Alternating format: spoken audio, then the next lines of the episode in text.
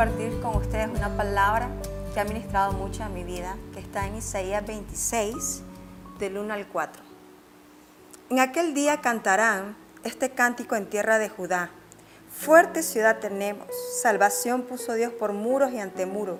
Abrir las puertas y entrará la gente justa, guardadora de verdades. Tú guardarás en completa paz a aquel cuyo pensamiento en ti persevera porque en ti ha confiado.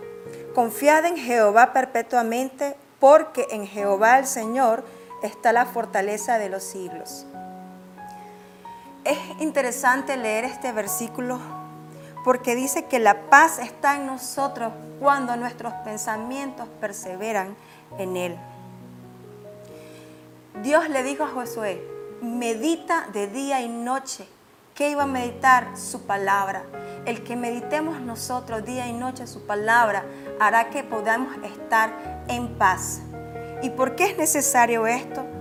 Porque nos ayuda a poder enfocarnos al lugar correcto, puesto los ojos en el autor y consumador de nuestra fe, Cristo Jesús. La paz no es una ausencia de conflictos, es un estado interior.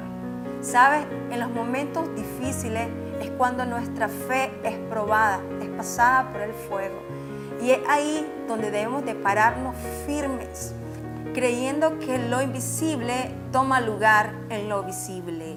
Lo que Dios ha dicho para tu casa, para tu familia, para tus hijos, para tu negocio, en tu trabajo, para la nación, en lo espiritual ya fue dado, hecho está. Solo cree que Dios obrará en su tiempo. Que Dios te bendiga.